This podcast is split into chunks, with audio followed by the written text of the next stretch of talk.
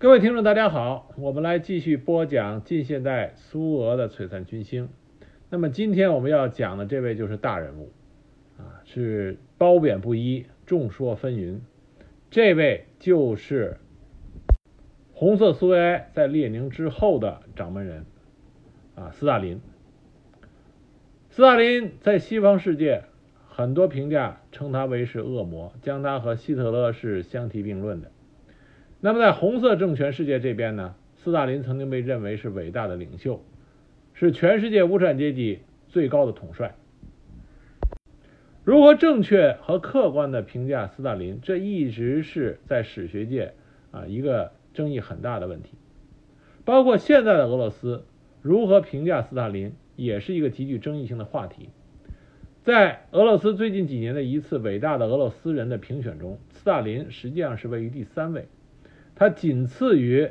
我们前面讲的斯托雷平和另外一个在中世纪俄罗斯的一个伟大人物啊亚历山大涅夫斯基，斯大林实际上排名第三位，在他的后边才是彼得大帝、普希金、列宁这一系列在俄罗斯历史上赫赫有名的人物。今天这一集呢，我们来讲斯大林，并不是说想给斯大林的评价有一个定论，而是想通过相对客观。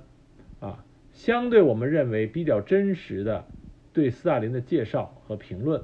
让大家有一个初步的认识。那么有兴趣的朋友可以进一步看他的史料，来给出你自己的见解。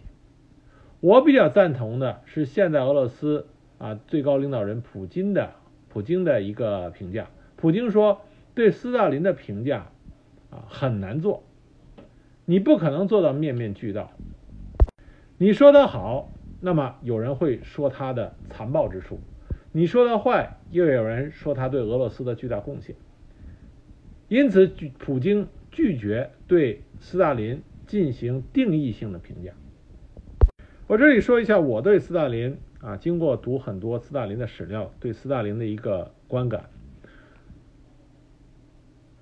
很多喜欢听我节目的朋友知道，我对评价历史人物有一个啊基本的观点，就是你要。把他当做一个人，把他从性格作为一个人的特点上，这样才能够去客观和正确的认识他之后啊所做出的那些事情。那么斯大林他的性格中有一个最重要的特点就是粗暴，列宁就提到过这个问题。斯大林的这种粗暴的性格导致他在做任何事情的时候。他喜欢的是以蛮力的形式，果断、雷厉风风行的啊，看到结果。他喜欢直接啊，不喜欢曲曲折折、拐弯抹角。那么，听过我之前几集讲其他苏维埃当时最早期的领导人，包括列宁啊、布哈林、托洛斯基这些非常厉害的马克思主义理论，可以说是驾轻就熟、具有深刻思考能力的。我们可以看到这些伟大的思想家，他们在面临着无产阶级专政这个全新的话题的时候，他们依然感觉到茫然而无所适从，很多想法都是试验性的。至于说结果会如何，不清楚。只有在结果出现之后，才能根据具体的情况进行调整分析，再摸索出一个他们认为正确的道路，再进行实验。那么听上去这就是一个相当复杂的过程，这恰恰是斯大林他所不喜欢的。纵观斯大林的整个的生活这个生命过程啊，啊他的工作过程，我们就可以看到斯大林喜欢实干啊，我什么事先干，干了以后再根据结果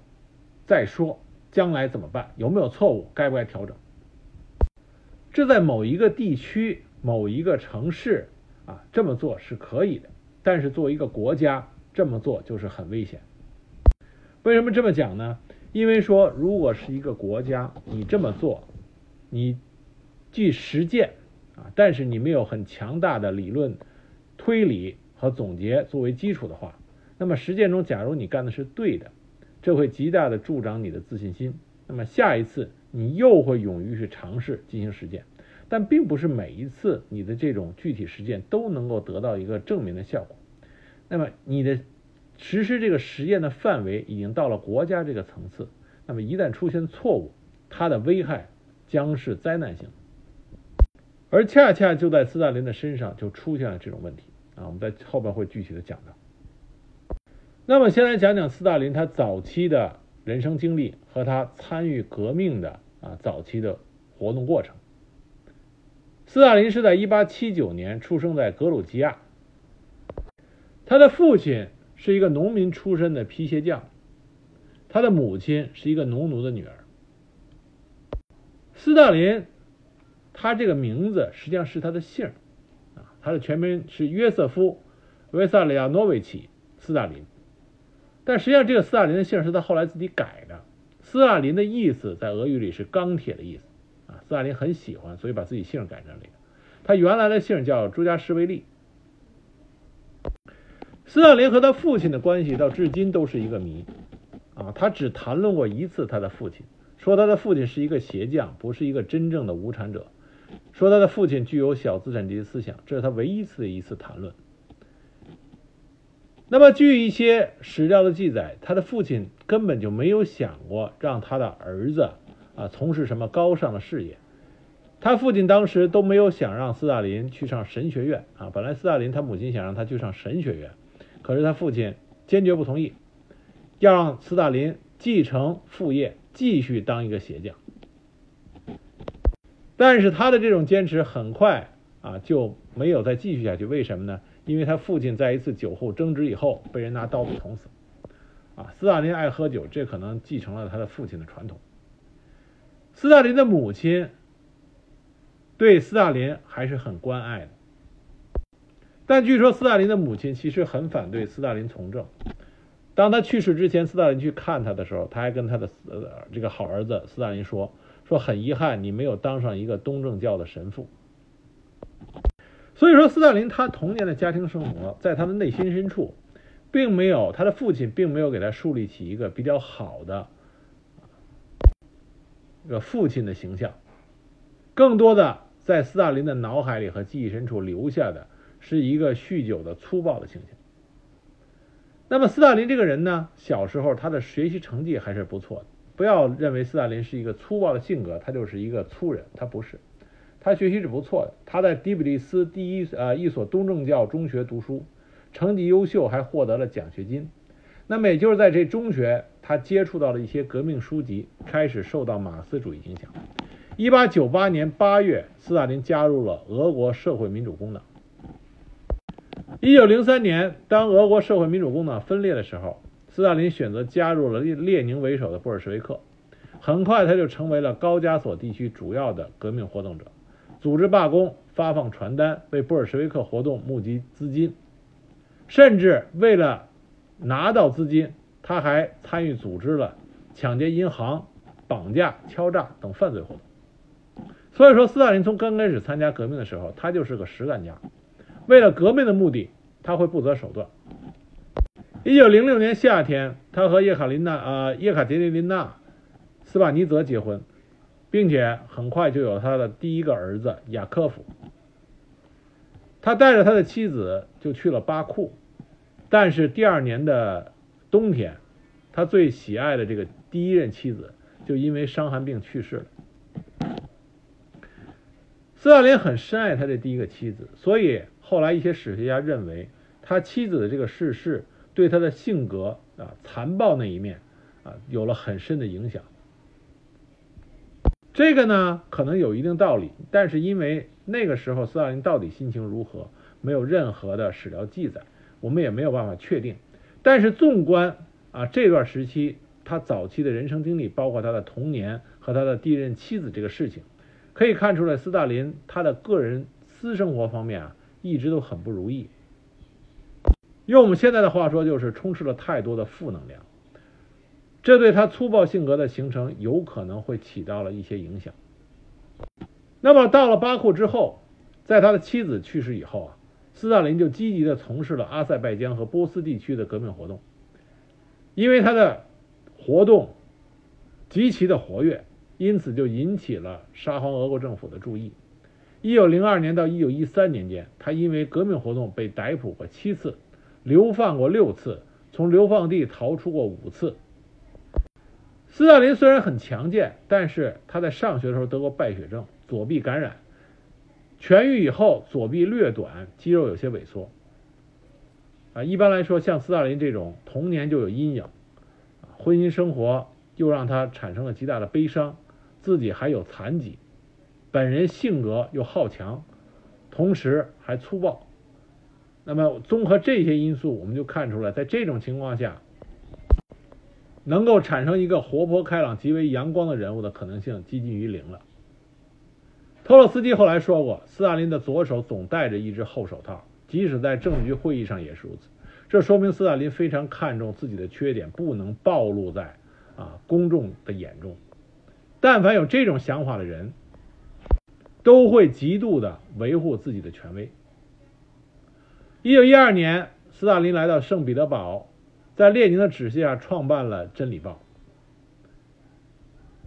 一九一三年，他发表了《马克思主义和民族问题》一文。首次使用了斯大林这个笔名，并且之后一直就沿用。在一九一七年二月革命爆发的时候，斯大林正被啊流放到了阿钦斯克啊，正在流放地。二月革命发生了，斯大林就被释放了，他就重返了彼得堡，与加米涅夫、莫洛托夫等人一起继续从事布尔什维克《真理报》的编辑工作。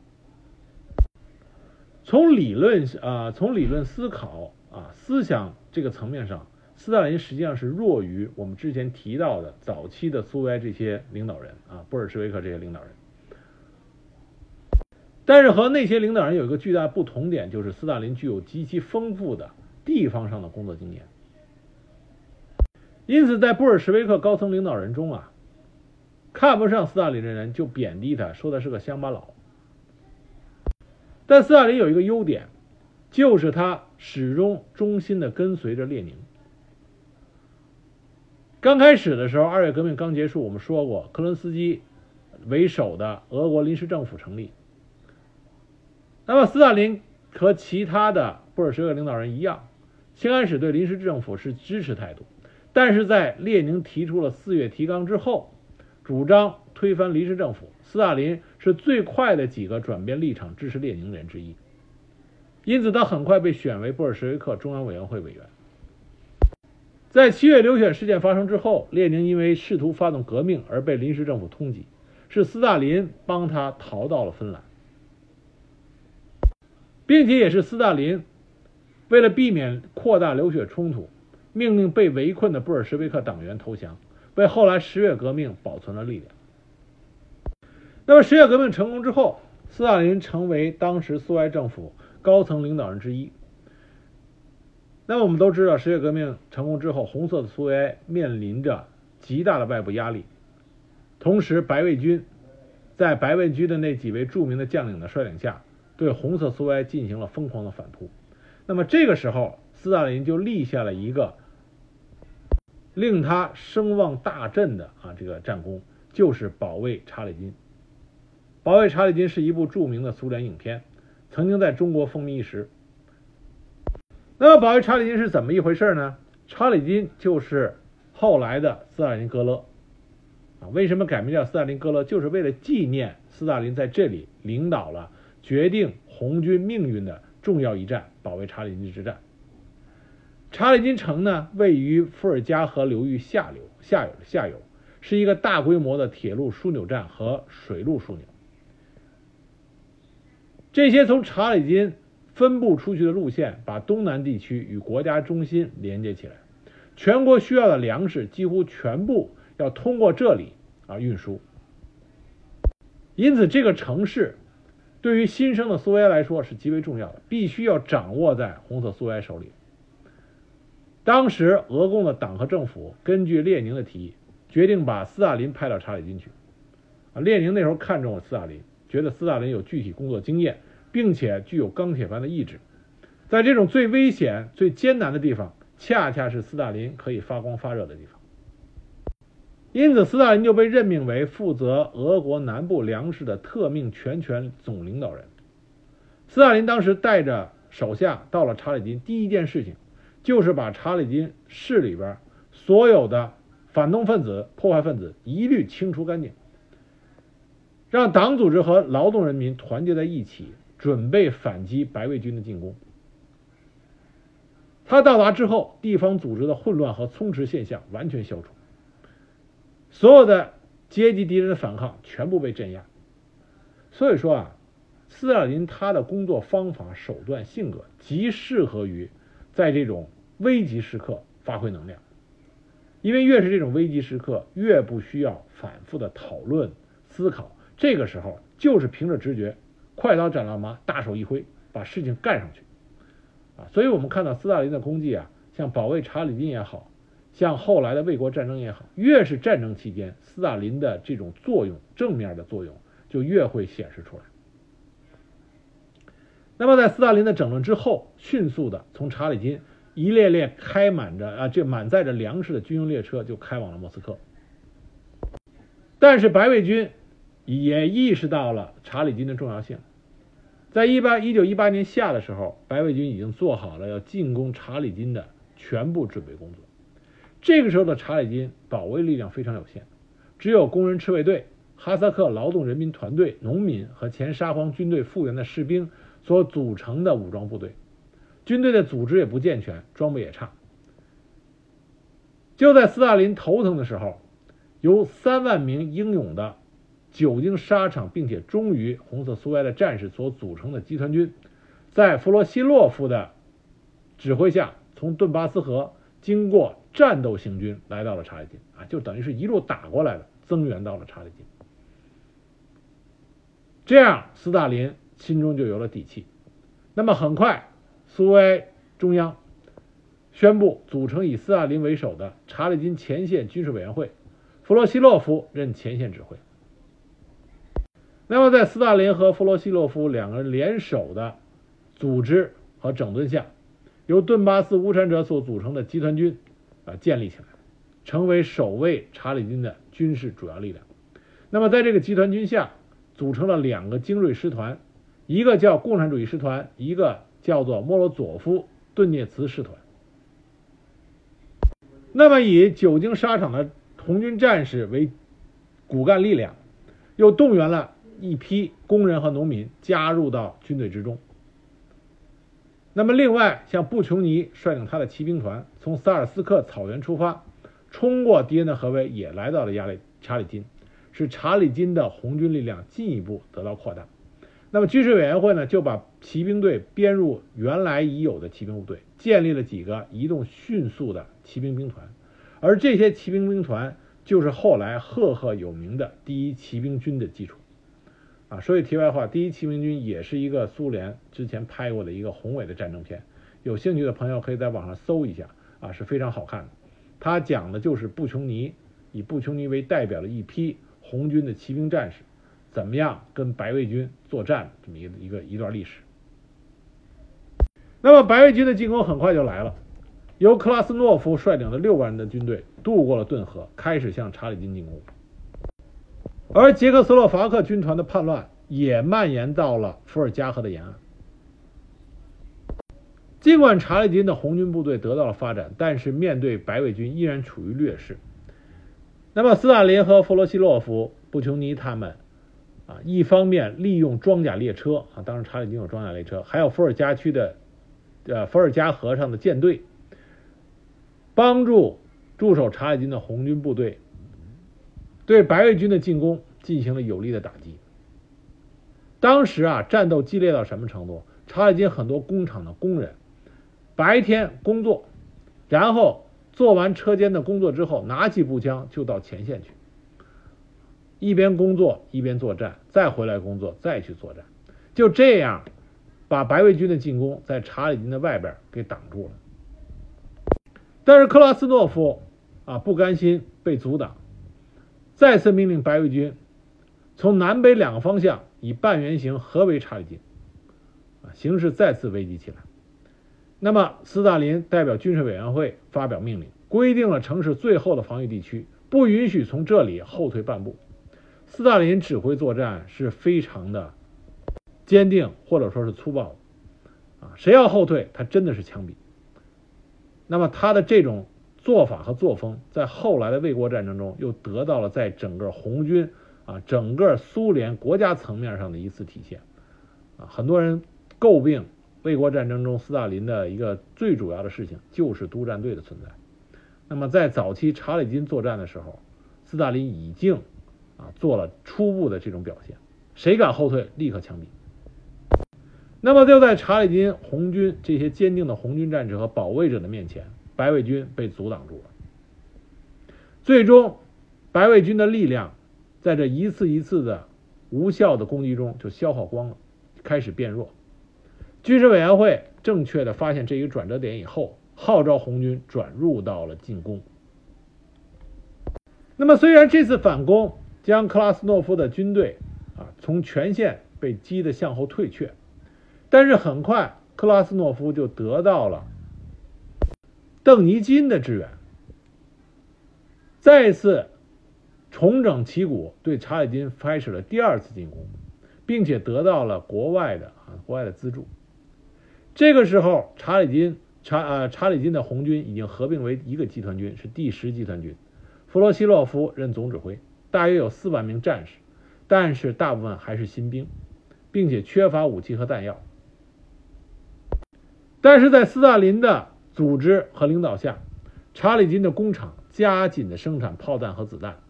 同时工人组成的赤卫队啊，以营连级的单位也加入到作战过程中。在挡住白卫军的疯狂进攻的同时，第十集团军的总指挥部也做好了对敌人给予出其不意的突然打击的准备。他们将所有的炮兵集中在。萨德瓦亚火车站地区，在总共不过三四公里的地段上，集中了约两百门的火炮，这在当时的作战中也是极为罕见的。那么，正当克拉斯诺夫的主力开始冲击的时候，他的骑兵和步兵就被这猛烈的炮火所摧毁，敌人被打得心惊肉跳。这个时候，红军以共产主义师团为首的红军步兵发起了冲击。这一下子就把白卫军的战线给彻底冲垮。几天之内，克拉斯诺夫的军队撤离城市三十四十公里，狼狈逃窜。这样，经过两次英勇的作战，白卫军对查理金的两次进攻彻底被打退了。这具有极其重大的意义。正是因为红色查理金的英勇顽强，使得共产党当时苏共和苏维埃政权。在最困难的时候，保证了国家的粮食和燃料。那么，从军事角度来说，查理金的作战也为红军提供了非常重要的锻炼机会。在查理金防御战中，红军在使用炮兵、骑兵、步兵各兵种之间相互协同作战，啊，装甲列车、内河区中的舰队，啊，这些不同的兵种。如何协同对敌人做出打击，起到战役层面的目的的实施，这些都在查理金保卫战中得到了锻炼。那么，因为查理金防御战中最高指挥人啊就是斯大林，正是因为他的领导，使得查理金获得了胜利。因此，在一九二五年，查理金被改名为斯大林格勒。但是斯大林在查理金保卫战中所运用的一些非常手段，这也遭到了其他他在政治上对手，尤其是托洛斯基。托洛斯基跟斯大林一直非常的不对付，两个人互相都是看不上对方。托洛斯基当时就对他进行了抨击，因为托洛斯基，我们之前讲托洛斯基有提到过，托洛斯基为了重建、迅速的建立起一支行之有效、具有作战能力的红军。他使用了很多在沙皇时代任过职的军官，但是斯大林在他领导具体指挥军队作战的时候，却处决了很多在沙皇时代任过职的军官以及反的反革命分子。这其实上来说啊，两个人并没有本质冲突。斯大林在处决的时候，也是因为战场上的需要啊，你不能动摇军心，不能有不同意见。但是斯大林的性格比较粗暴。所以有的时候，也可能这个不同意见的提出并不致死，但是在斯大林这边，他认为必须只有我一个领导人的声音，你的声音就是不能够发出来的。那么斯大林就采取了粗暴的解决方法，直接把你枪毙了。啊，这样我就不用再听你的叨叨叨了。甚至斯大林在增征粮的时候，因为我们都提到过，红色苏维埃初建的时候，实际上苏维埃控制的地域很小，那要跟白卫军进行内战，你就需要粮食供应。而且这粮食不能说我跟你好好说，你给我吧，我再拖了还你两天再上来，没有这一说。粮食要马上征集上来，来支援部队的作战。因此，斯大林再一次显示出他粗暴的、以蛮力为主的这种工作作风。他为了强迫征粮，使用了焚烧村庄的手段。为了防止粮食被强盗或者对敌人拿走。他也进行了焚烧的手段，这些都被托洛斯基啊上告给中央。最严重的时候，托洛斯基直接就跟列宁说：“把斯大林从查理金调走，啊，不能让他再在查理金干了。”正是因为托洛斯基的这种强烈的建议，一九一九年初，查啊斯大林就被调回了莫斯科。托洛斯基跟斯大林的这个矛盾啊。也说不清他俩到底是私人性格的矛盾，还是说是因为政治上的对手产生的矛盾。总之，这两个人的矛盾，在列宁活着的时候，列宁还能调和；在列宁死以后，就极度的尖锐起来。这也是为什么在后来，斯大林第一个打倒的人就是托洛斯基。当然，他俩矛盾激化到什么程度，就是不仅仅说是在政策、工作作风这方面，甚至连私人生活方式上。两个人也发生争执。一九一九年，托洛斯基就向列宁控告，说斯大林在克里姆林宫里喝从沙皇地窖里搞来的酒。那么列宁就把斯大林叫来和托洛斯基对峙。托洛斯基肯定的说，如果在克里姆林宫酗酒的消息传到前线，必将产生很坏的影响。俄罗斯本来就是一个爱喝酒的民族，啊，你在克里姆林宫里喝点酒传到前线，怎么就会产生很坏的影响？所以可以看见啊，托洛斯基为了这个贬低斯大林，只要有个事儿就夸大。当然，当时出卖含酒精的饮料在红色苏维埃是明令禁止的。那斯大林就说了：“我是高加索人，高加索人不喝酒是不行的。”那列宁就和稀泥说：“你看，格鲁吉亚人离了酒就不能生活。”就这样把这事儿给圆环的这个圆滑过去了。但是托洛斯基却对这件事情耿耿于怀。他在一九三九年《美国生活杂志》的一篇文中还把这件事拿出来说。由此可见啊，托洛斯基对斯大林对斯大林是多么的这个厌恶。他一九三九年了，他把这件事还拿出来说。然后他最后加的评语说：“我没有进行斗争就投降了，就为喝酒这么一件事情，托洛斯基都要跟斯大林去斗一斗。”红色苏维埃早期领导人，真正在军队中指挥部队、指挥初创的红军，取得了重要的战斗胜利的只有两个人，一个是斯大林，一个是托洛斯基。我们讲讲托洛斯基的时候就提到过，托洛斯基是红军之父，但是在红军中，论起和自己友好的势力，以及红军主要的军事将领和的和他的亲密程度来讲。托洛斯基远远赶不上斯大林。虽然托洛斯基是红军的创始人，但是他的性格决定了他并没有得到当时红军主要将领的这种喜爱。斯大林不一样，斯大林和布琼尼、叶格罗夫、弗洛西洛夫，当时红军一共是有五个元帅啊，托阿切夫斯基、叶格罗夫、布琼尼、弗洛西洛夫，再加上一个是布留赫尔。啊，这五个元帅中有三个人和斯大林的关系非常好。斯大林爱喝酒，叶格洛夫跟斯大林就是酒友，两个人在一起的时候，相互谈话都是用亲哥俩那种非常亲密的啊称呼。布琼尼就不用说了，啊，斯大林大肃反都没有把布琼尼干掉，留着布琼尼，就是因为跟布琼尼两个人能说到一块去。但我们反过去看托洛斯基那边。托洛斯基手下一直跟着托洛斯基有着直接的上下级关系，被托洛斯基指挥作战的，就是托哈切夫斯基啊，红色拿破仑。但是，同样都是在工作上比较亲密的关系，托哈切夫斯基和托洛斯基的关系却是尿不到一个壶里。托洛斯基跟托哈切夫斯基在整个的红色苏维埃，就是红军的军事理论上，两个人产生了激烈的这个争论。那么在这种此消彼长下去，斯大林在红军中，他的基础就要比托洛斯基更稳固。这是为什么在后来的政治斗争中，啊，红军并没有能够给他的创造人。红军之父托洛斯基起到任何的帮助性的作用，因为在红军中，斯大林的受欢迎程度要高于托洛斯基。那么，一九一九年波苏战争啊爆发，波兰和苏联的战争爆发，当时斯大林在苏军的西南方面军任政委。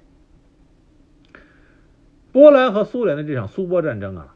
在苏联的历史里是一直基本上避重就轻，能不说就不说，因为苏联打败了，红军打败了。而这个败仗还不是说在红军初创期间，是在红军已经在国内彻底平定了国内的战乱，打败了邓尼金、啊高尔察克这一批啊白卫军的重要将领之后，红军已经是自信满满，认为自己已经是经过锻炼，可以横扫天下的这个时候，结果在波兰那儿遭到迎头痛击啊，打败了。因此，波兰和苏联这场战争，苏联是不愿意提的。但这场战争很至关重要，因为斯大林在西南方面军任政委，托洛斯基是负责整个军事指挥的人民委员，图哈切夫斯基是进攻波兰首府哈啊这个波兰首都华沙的啊军事主官。所以说，当时红色苏维埃。在军事上有所作为并且有所成就的这几位，都出现了出现在这个战争中。那么，列宁和托洛斯基主张是进攻华沙，认为只要拿下华沙就拿下了波兰。可是斯大林却有他自己的想法，他希望夺取的是波兰城市利沃夫。他这个想法，他居然说服了第一骑兵军的布琼尼和叶格洛夫一起跟他行动。因此可以看出来，斯大林在军方他的威信和基础之强，这两位后来的元帅都愿意跟他改变，不听从总指挥部的命令，啊，听从斯大林的命令去攻打波兰城市利沃夫。正是因为第一骑兵军去攻打利沃夫，就拒绝援助图哈切夫斯基的西北军，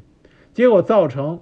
波兰、苏联这这场战争，在利沃夫和华沙两场战役均以失败告终，所以在回国以后，斯大林受到了批评。但是斯大林进行辩解，他说：“你上边的总指挥部，实际上他的矛头就指向了托洛斯基。他说你总的指挥方案就有错误的，啊，我在前线，将在外，军命有所不受，我根据具体的情况改变作战部署，也是为了。”使得我们这次作战的胜利，而且斯大林说：“既然你们觉得我犯错误了，那好，我不在红军中担任职务了。”于是他就辞去了军职。但是他的对手托洛斯基并没有放过他，在党内第九次会议上，托洛斯基依然公开的指责斯大林。斯大林表现的非常低调啊，你说我可以，我认，你只要不把我干掉，或者不别别把我。赶出权力中央，我可以不说话，我就任凭你指责我。他这种态度反而给他博取到了不少的好感和同情。而托洛斯基他那种飞扬的性格，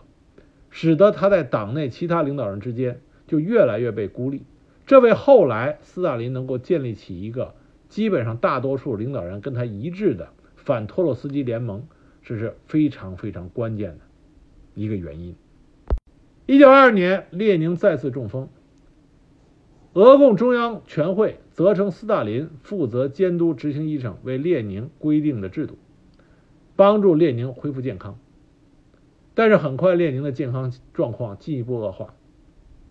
那么，列宁意识到自己的生命有可能很快就要结束了，于是他就口授了一批给党的应届代表大会的信，专门谈到他的战友或接班人。这一共谈及了三组人：斯大林和托洛斯基、季诺维耶夫和。加米涅夫，布哈林和毕塔可夫。我们这里边呢，前面已经基本上讲了，除了皮塔可夫没有讲以外，其他人都讲了。那么这一集正在讲斯大林。皮塔可夫是重任当时重要的另外一个苏维埃领导人，但是皮塔可夫更多的像是一个理论家，但是他的理论高度没有达到布哈林的高度，所以皮塔可夫呢，我们就不再专门花一集来讲了。那么实际上这里边具有实际工作能力，并且在列宁的心里边认为可以作为一个合格的总书记存在的啊，合合格的总书记人选的，那么就是斯大林和托洛斯基。但是列宁。在他的这个口信里边，他对斯大林的缺点认识的是非常清楚的。他怎么说的呢？他说：“斯大林同志当了总书记，掌握了无限权力，他能不能永远十分谨慎地使用这一权利，我没有把握。斯大林太粗暴，这个缺点在我们中间，在我们共产党人相互交往中是完全可以容忍的，但是在总书记的职位上就成为不可容忍的了。”因此，我建议同志们仔细想一个办法，把斯大林从这个职位上调开，任命另一个人担任这个位置。这个人在所有其他方面只要有一点强过斯大林同志，这就是较为耐心、较为谦恭、较有礼貌、较能关心同志而较少任性等等。但列宁都说成这样了，为什么斯大林还能够成为列宁之后成为苏共的主要领导人呢？就是因为列宁说要找另外一个人担任这个位置，那另一个人是谁呢？无论从苏维埃的发展前景来看，工作能力来看，另外一个人选只能是托洛斯基。可是托洛斯基恰恰是不能做到列宁所说的，只要有一点强过斯大林同志，较为耐心、较为谦恭、较有礼貌、较能关心同志、较少人性。托洛斯基恰恰在这些方面还不如斯大林。斯大林虽然粗暴的工作作风，但是他和其他领导人之间的关系，包括和军方将领的关系，要好于托洛斯基。他比托洛斯基更能关心同志，比托洛斯基任性还要少一些。所以，其他领导人一看，我拿托洛斯基去代替斯大林，那还不如让斯大林留在这个位置上。一九二四年一月二十四日，列宁逝世。斯大林开始领导社会主义建设。那么列宁去世之后，托洛斯基写下了《论列宁和十月的教训》，啊，直接就把矛头指向了加米涅夫和基诺维耶夫。所以说，托洛斯基在政治斗争上是完全没有手腕的啊，非常天真的一个人。在你最主要的对手斯大林还存在的情况下，居然把矛头就转向了加米涅夫和基诺维耶夫，这就促使了这两个人与斯大林联手，形成了共同抵抗托洛斯基的局面。他们就定义了托洛斯基主义。那斯大林一看这时不我与啊，马上抓住这个时机，表示党的任务就是要埋葬托洛斯基主义这一思潮。托洛斯基被彻底孤立，于是就被解除掉了革命军事委员会主席的职务。之后又被斯大林直接下令啊判决流放，赶出了俄罗斯。打击掉托洛斯基这个主要对手之后，斯大林又把矛头指向了加米涅夫和基诺维耶夫，把这两个人定义成新的反对派，又一次被把他们给打倒。下一个对象就是布哈林。在打倒加米涅夫和基诺维耶夫的时候啊，包括托洛斯基的时候，斯大林是拉着布哈林啊站成了一条线。布哈林我们之前提到了，他希望。延续新经济政策，减少约束农民。所以，布哈林是托洛斯基进行工业化的一个坚定的反对者。那斯大林这个时候和布哈林站在了一条线上，对布哈林丝毫不吝惜任何赞美之词，把布哈林推的位置很高。但是在一九二七年十二月，托洛斯基、基诺维耶夫、加米涅夫先后被开除出党之后。一九二九年，布哈林被定性为右倾投降主义集团，也被赶出了政治局。就这样，斯大林将列宁啊遗嘱里边谈到的他的主要的竞争对手全部从苏维埃啊从俄共的最高领导层赶出去了。我们很多人都说斯大林搞大肃反啊，受到极其的残暴，属于一个暴君。但其实，在说这个说法的时候，大家没有去捋清斯大林他整个的这个做法啊，他整个这个统治过程的一个前后顺序。我们说看历史事件要看它的发展顺序，因为你只有看到它的发展顺序，你才知道它的来龙去脉是怎么一回事。斯大林在把跟他有竞争能力的这些主要对手都从政治局赶出去的时候，他并没有动杀机。他如果真正想杀人的话，就不会让托洛斯基以流放的形式离开俄罗斯就完事儿了。他要想杀，当时这些人他都可以杀。啊，因为都已经被开除出党了。斯大林的暴君型统治是一步一步建立起来的。首先，他的性格粗暴，对自身的绝对权威极度的迷恋。在这种情况下，当他把主要的这些竞争对手赶出啊政治局以后，这时候斯大林的心态更多的是想没有了任何的阻碍，没有任何的反对声音。那么我就可以发挥我的实干精神，把红色苏维埃带领着他走向一个繁荣富强。他这时候心态是这样的，他希望这些被赶出政治局的对手能够看到他的成功。于是斯大林就开始了他的第一个五年计划。但是斯大林走的这条经济建设的道路，到现在史学界还一直争论不休，就是为什么斯大林会选择。计划经济工业化的这条道路，为什么会争论呢？因为本身计划经济、市场经济，这在早期的苏维埃这些具有思考能力的高层领导人，列宁、布哈林、托洛斯基，他们就有着深刻的思考。战时共产主义的危害，新经济政策对苏联当时苏维啊苏俄的经济的恢复，这些实际上工作中的经验和教训。都让当时红色苏维埃这些原来从没有经验到现在有经验，所以他们得出了一些以往的共产主义理论研究里没有得出来的一些经验性的理论。像布哈林就提出要让农民成为经济发展的基础，要帮助农民依然发展小农的这种小资产阶级经济，使农民富裕起来。列宁在逝世前，实际上已经考虑了市场经济引入社会主义，而托洛斯基提出的是高度的工业化，是要集中所有的资源，啊，在工业上形成突破性的发展，而农业只是作为辅助工业发展的一个手段。那有意思的事情是，斯大林刚开始是和布哈林站在一起，坚决的反对。托洛斯基的工业化的这个概念和理论的，但是在布哈林再一次被以右倾主义被打倒之后，斯大林大权独揽，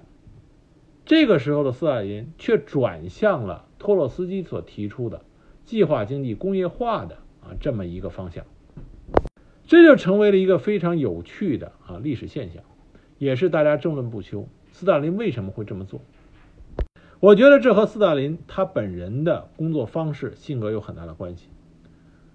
因为计划经济、指令性的这种计划经济，非常利于高层领导人的掌控。工业化作为主体的这种经济政策，更容易让大家看到成果，而且是辉煌的成果。这恰恰是斯大林他性格里最喜欢的啊这种工作方式。另外一个重要的地方就是，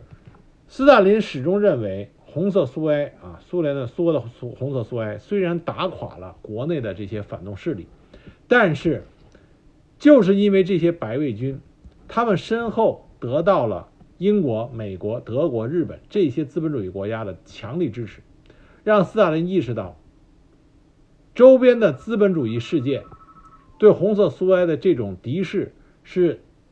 从娘胎里就带出来，这是不可调和的。从这点上来说，斯大林是有着一个非常正确的认识的。只要你还坚持的是共产主义，呃，无产阶级专政，坚持的是共产主义这个信仰，资本主义这些政府就绝对不会和你妥协的。那么从这点想开去的话，斯大林就意识到，一定要不惜一切代价，迅速的增强苏联的实力。只有这样，你才能抵抗住资本主义世界对红色苏维埃这个唯一的红色政权的任何不良企图。斯大林感觉这个事情啊是具有极高的迫切性，应该是重点之重。再加上斯大林的性格又是简单粗暴，所以既然确定了这个形势，确定了这个目标，那就要用最快的手段达成这个目标。那怎么办？就是大规模的、计划性的进行全苏的这种工业化的发展。这是斯大林为什么转变他的主要经济方针政策方向的一个重要原因。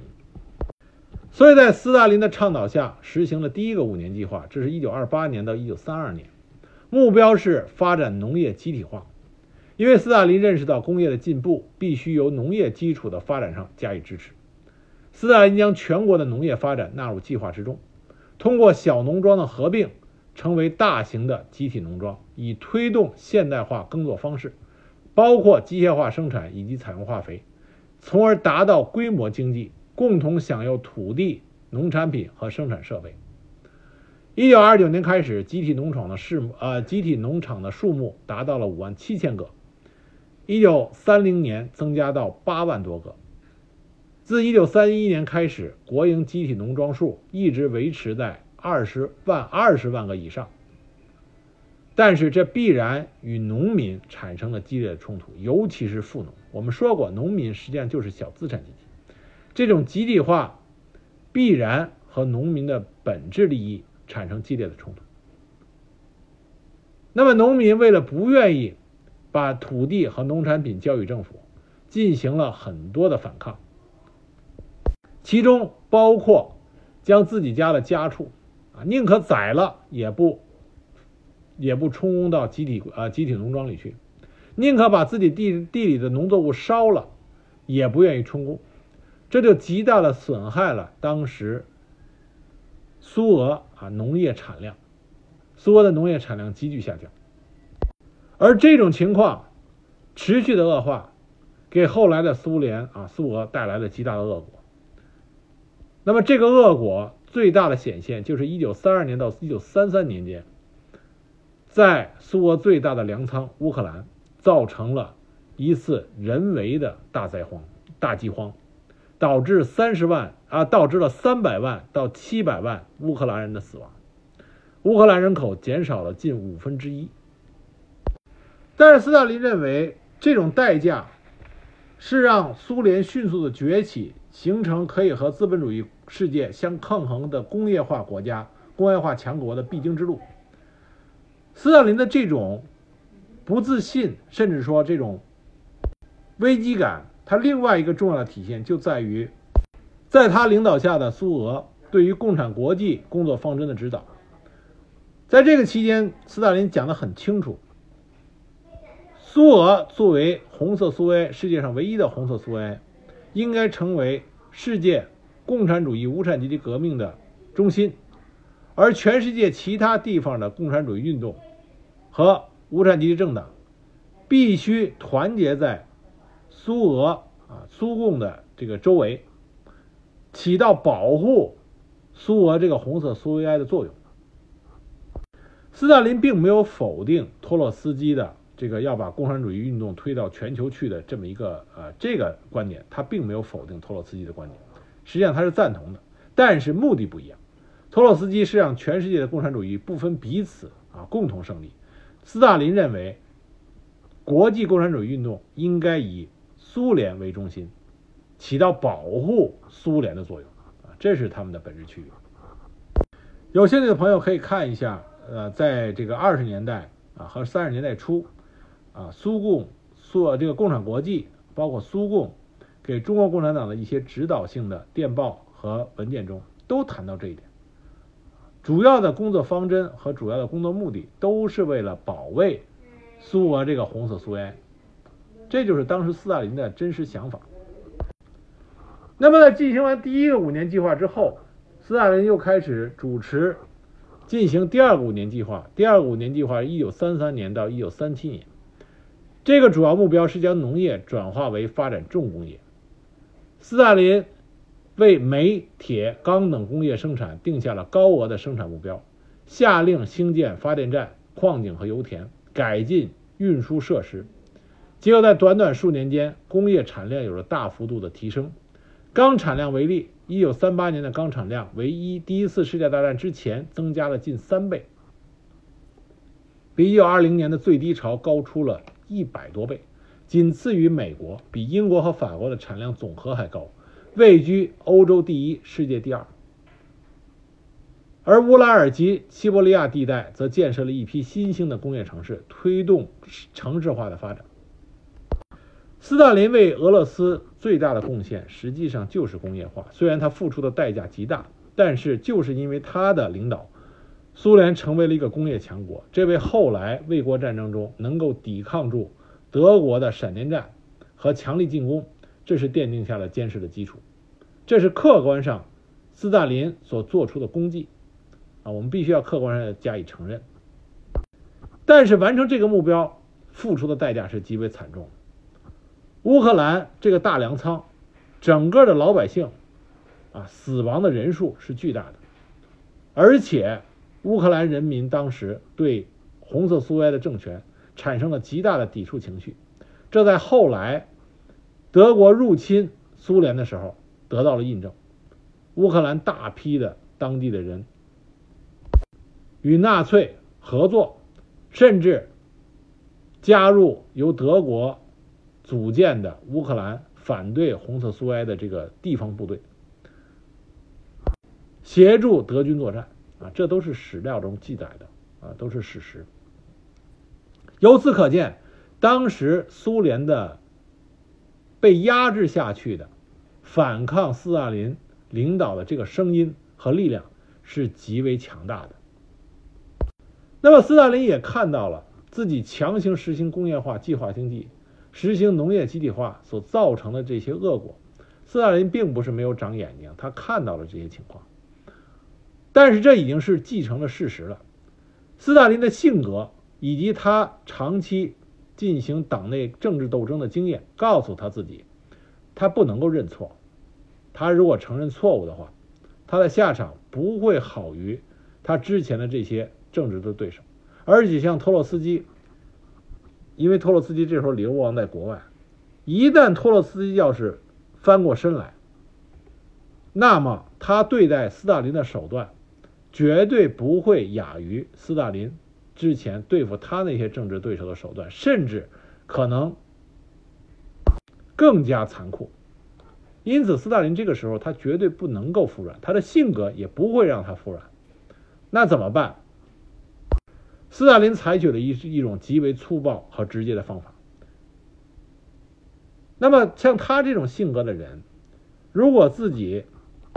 建立起的都是丰功伟绩、花团锦簇，他会为了显示自己的大度，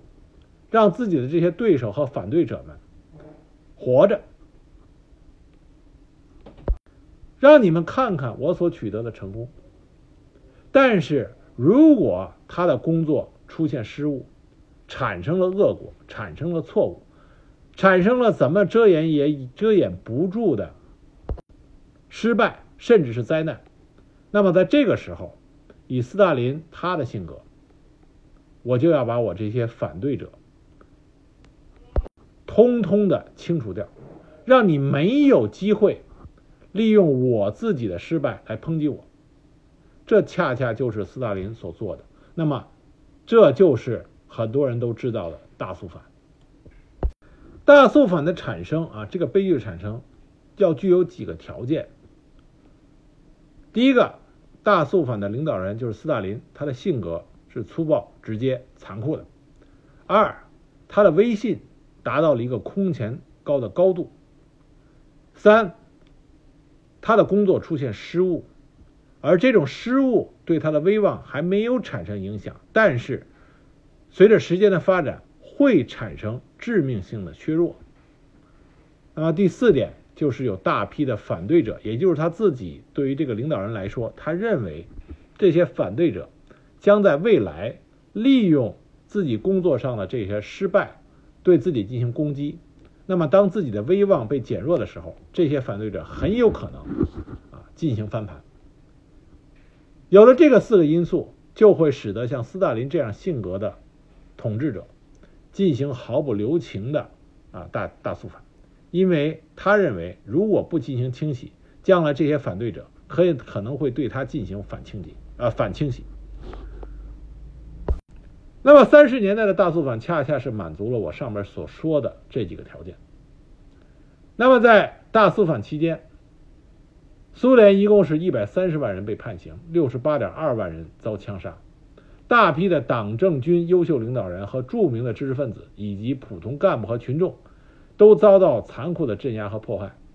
破坏了社会主义科学文化资源和各级的干部资源，其中有三次著名的审判。这三次审判，被告人数分别为十六人、十七人、二十一人。除了第二次和第三次各有三人获得有期徒刑以外，其余的被告全部枪决。列宁遗嘱中提到的六位苏共领导人，除了斯大林和逃亡在海外的托洛斯基，当然托洛斯基最终也是被斯大林派特务暗杀了。除了这两人之外，另外的几位基诺维耶夫、加米涅夫、布哈林和皮达可夫全部。在三次审判中被枪决。领导十月革命的第六届中央委员会成员中，三分之二被枪决；十一大中央委员会二十七人中有二十人被枪决；十五大政治局的七人中，除斯大林之外，六人被枪决或暗杀。第一届苏维埃政府的十五名成员中，除五人已逝世以外，除斯大林之外的九人全部被枪决。五名苏联的红军元帅中，三人。四名一级集团军及将领中的三人，十二名二级集团军将领的全部，六十七名军长中的六十名，一百九十九名师长中的一百三十六人，三百九十七名旅长中的二百二十一人被枪决，啊，基本上红军的高级领导人被清清扫一空。有人说，为什么斯大林不是跟红军将领像他杀的这三位元帅里边，叶格洛夫跟他的关系那么好？为什么他会会啊把他们杀掉呢？因为斯大林这时候杀到后来就已经是风声鹤唳了。斯大林的性格喜欢直接粗暴，他不愿意去去细究说这个人有没有可能会反对我，因为反对斯大林的继承事实已经摆在那儿，他所搞的经济政策造对整个苏俄的经济造成了极大的迫害破坏。因此，既然你的失败已经是。摆在那儿的事实，斯大林斯大林，那么他要清洗，他的主要标准就已经不再是你有没有可能反对我，而是你有没有反对我的能力，啊，这是有两个本质的区别。能力和动机是两件事。斯大林在做清洗的时候，已经是在考虑能力而不是动机了，因此他才会出现大规模的清洗所有的军事将领。甚至这个大清洗到后来，已经不仅仅局限于苏联本国的干部和群众，当时共产国际中国代表团的许多工作人员也遭到了啊这个清洗，有的同志后来也不幸遇难了。那么在科技领域，科技工作者也没有逃脱厄运。苏联农业科学研究院第一任院长、世界闻名的育种农业学家瓦维洛夫，植物学家米歇耶夫。著名外科医生科赫、坦克设计师扎斯拉夫斯基、无后坐力炮发明者库尔切夫斯基、飞机设计师图波列夫、第一批火箭发动机研制者、火箭科学研究所所长克雷伊梅诺夫、可可秋莎火箭炮的发明者朗格马克、第一颗人造卫星的总设计师克罗廖夫，这些人都被处死或者被逮捕。因为镇压和杀死人太多了，最终在一九三九年三月联共第十八次代表大会上，斯大林承认在清洗中犯了错误，但他也说：“啊，虽然我们错犯的错误比原来预料的多，但是我们的这个大清洗是不可避免的，并且产生了良好的结果。”他不承认大清洗是一个扩大化，是一个扩大化的错误，啊，他认为这是必须的。而这种大清洗，尤其是往昔那些和他并肩而坐的政治对手啊，包括加米涅夫、基诺维耶夫、啊布哈林这些人，在他的面前瑟瑟发抖。当然，布哈林是不屈而死。那么，像季诺维耶夫就已经可怜巴巴的在斯大林面前这个祈求活路了。那么，这些情况使得斯大林他自己个人的那种自信达到了一个空前的高度，他更加听不进别人的意见，他更加认为自己所为苏维埃俄国设计的前行的道路是无比正确的。那么，本来呢？斯大林他所实行的这种计划型啊，计划型的工业发展，最终他如果不改的话，他肯定会造成整个苏联经济的彻底崩盘。啊，虽然他经过大清洗，使得对他的反对声音有所减弱，但是这只是临时之计。但恰恰在这个时候，二次大战爆发了，德国悍然入侵了苏联，这在某种程度上来讲。是挽救了斯大林的威望。斯大林的性格和他的工作作风，恰恰是在这种一个国家面临生死存亡的关头，像斯大林这种强硬风格、粗暴风格的国家领导人，就显示出他的长处。那我们都知道，斯大林领导苏联进行了艰苦卓绝的卫国战争，在德军已经兵临城下的时候，斯大林做出了表率。不从莫斯科向后后退一步，那么他所执行的工业化这这种经济建设，又为苏联能够抵抗住德军的进攻，并且后来转入反攻，提供了强大的物质基础。这些都挽救了斯大林的声望，使他在不仅仅在苏联，在甚至在整个世界，都再次登上了。共产主义世界领袖的这个巅峰。那么，二次世界大战还有一个对斯大林来说一个重重要的契机啊，什么契机呢？我们之前说了，斯大林他清楚的认识到，整个的西方资本主义世界都将苏联这个红色苏维埃视为刻骨的仇敌。但是，第二次世界大战，第二次世界大战就使得这种外部的压力得到了一个缓解。而恰恰是利用这个机会，斯大林迅速在外交上改变了之前红色苏维埃一个非常被动的局面，包括改善和传统的资本主义老牌强国英法的关系。一九三三年又和美国正式建交。一九三四年，苏联被接纳进入国际联盟，成为常任理事国。这就极大改善了苏联建国以后一直处于的一种孤立的处境。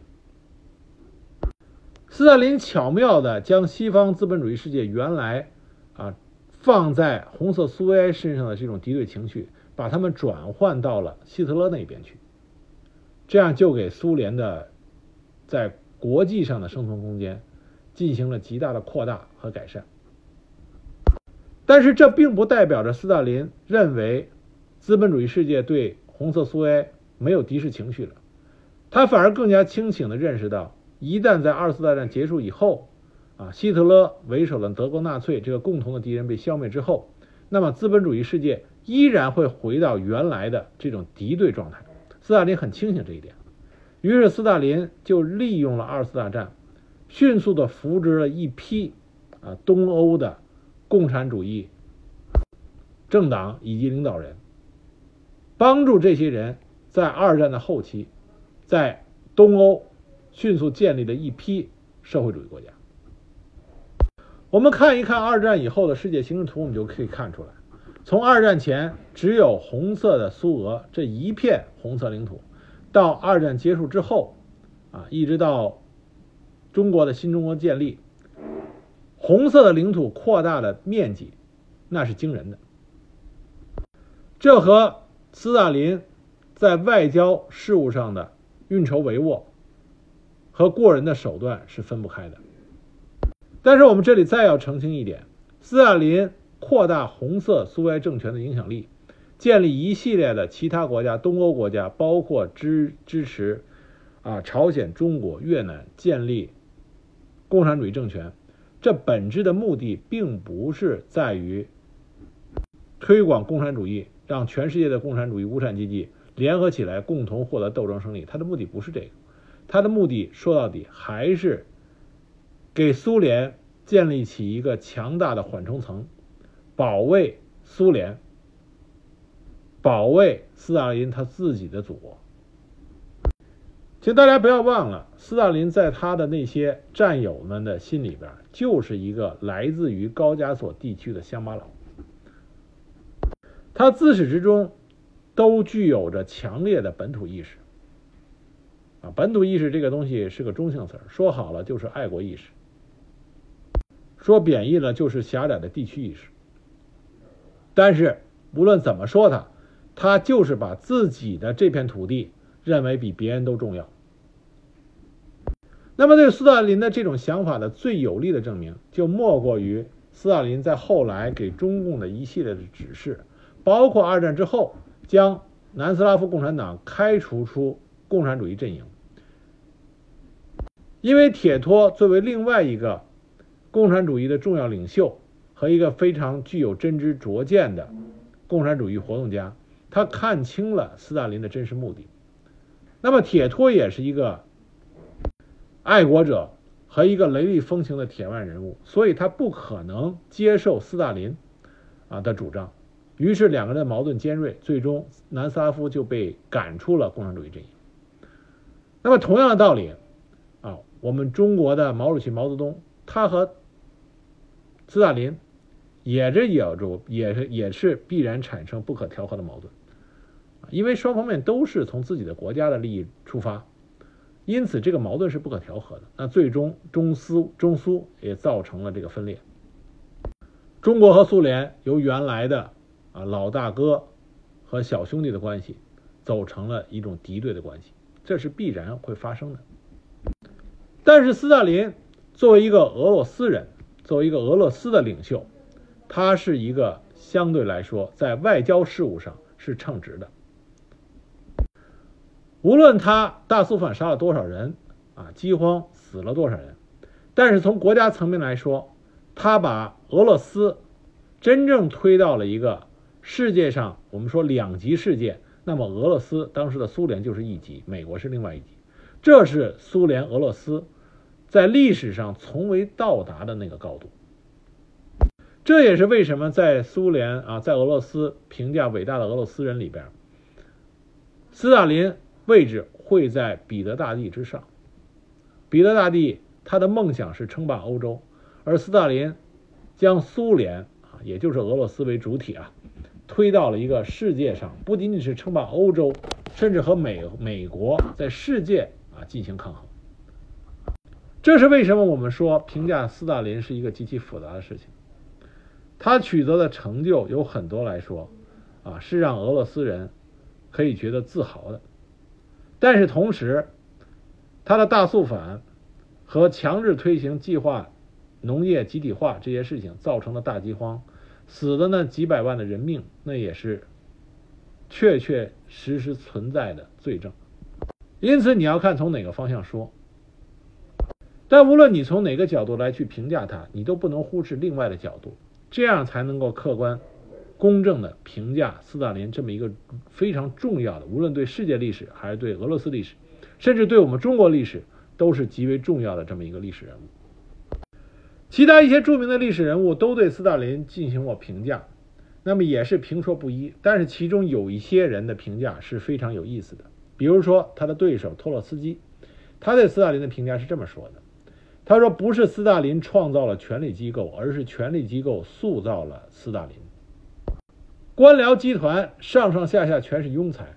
斯大林是官僚集团中最杰出的一个庸才。他的长处在于，他比所有其他的人更坚决、更果断、更无情地表现出统治集团的自卫本能。其实这恰恰是他的软弱之处。他目光短浅，是个历史上的近视眼。他是个出色的战术家，但却不是战略家。关于这点，他在1905年和1917年的战争中的表现足以证明。斯大林本人肯定意识到自己的庸碌无能。我觉得有人说啊，对手的评价才是最中肯的评价。托洛斯基对斯大林的这个评价，有很多地方是值得大家这个思考的，其实是非常接近于历史的真相。包括斯大林在资本主义阵营这边最强悍的对手就是反攻最坚决的丘吉尔，他也在斯大林诞辰八十岁诞辰之际啊，一九五九年，这个时候他发表演说，他这么评价他说：“对俄罗斯万幸的是，在他经受艰难考验的年代里，领导他的是天才而且坚韧不拔的统帅约瑟夫·斯大林。他是一位杰出的人物，他赢得了他所生活的我们这个残酷时代的敬仰。他的著作有一笔磅礴无比的力量，这股力量在斯大林身上是如此巨大，以至于在一切时代和一切民族的领导人中，他都是无与伦比的。”斯大林缔造了一个庞大的帝国，并使其臣服于他。斯大林的确是一个世界上无人可以与之相比的最大的独裁者，但他接手的是一个离耕守种的落后的俄国，而留下的却是装备有原子弹的苏联。其实这最后一句话，他点出了对一个国家层面来说，斯大林他所做出对俄罗斯这个民族、这个国家做出的贡献，他是有正面效应。那么现在俄罗斯。啊，另外一个著名的领导人啊，梅德韦杰夫，他是这么评价斯大林的。他说，当时发生的一切，不仅是斯大林，其他所有领导人毫无疑问都应当受到最严厉的批评。尽管目前已无法追究他们的责任，但这应当保留在史册中，让这样的事儿永远不再发生。对自己的人民发动战争，这是令人发指的罪行。但他同时也呼吁。斯大林是苏联最成功的领导人，不论他们曾经做了些什么，不论我们对他的看法如何，但卫国战争是全国的胜利，也是人民的胜利。虽然我对当时绝大多数领导人并没有好感，啊，这是从来自于俄罗斯有识之士他们一个比较公正的评价。那么普京是怎么说的呢？普京是这么讲的，他说：“依我看，不能给予整体的评价。显然，从1924年至1953年，国家有了根本变化。”从农业国变成了工业国，而这时的国家是斯大林指导的。诚然，农民没有了，而我们大家都清楚的记得有农业问题，特别是在最后阶段排着长队购买食物等等，在这一领域所发生的一切对农村没有任何积极的作用。不过工业化确实实现，正面的东西无言无疑是存在的，然而花了难以接受的代价，尤其是存在过镇压，这是事实。我们数以百万计的同胞遭到镇压，这种管理国家取得成就的方法是我们不能接受的，不能这样做。毫无疑问，在这一时期，我们遇到的不简单的仅是个人崇拜，而是反对自己人民的大规模罪行，这也是事实。关于此事，我们也不应当忘记。啊，这是普京一个很客观的评价，就是我们既不能忘记他的正面作用，也不能忘记他所犯下的罪恶，这样才能够有利于我们。更好的去理解将来我们的路应该如何走，这是我们看待历史一个非常非常重要的啊出发点和态度。所以今天我们讲了斯大林这个非常重要的历史人物，无论是对世界历史还是对俄罗斯历史，都是极度重要。啊，希望通过我的讲解，大家可以有兴趣更加客观去讨论、去了解、去评价斯大林。这个极具争议性的啊，这个独裁领袖。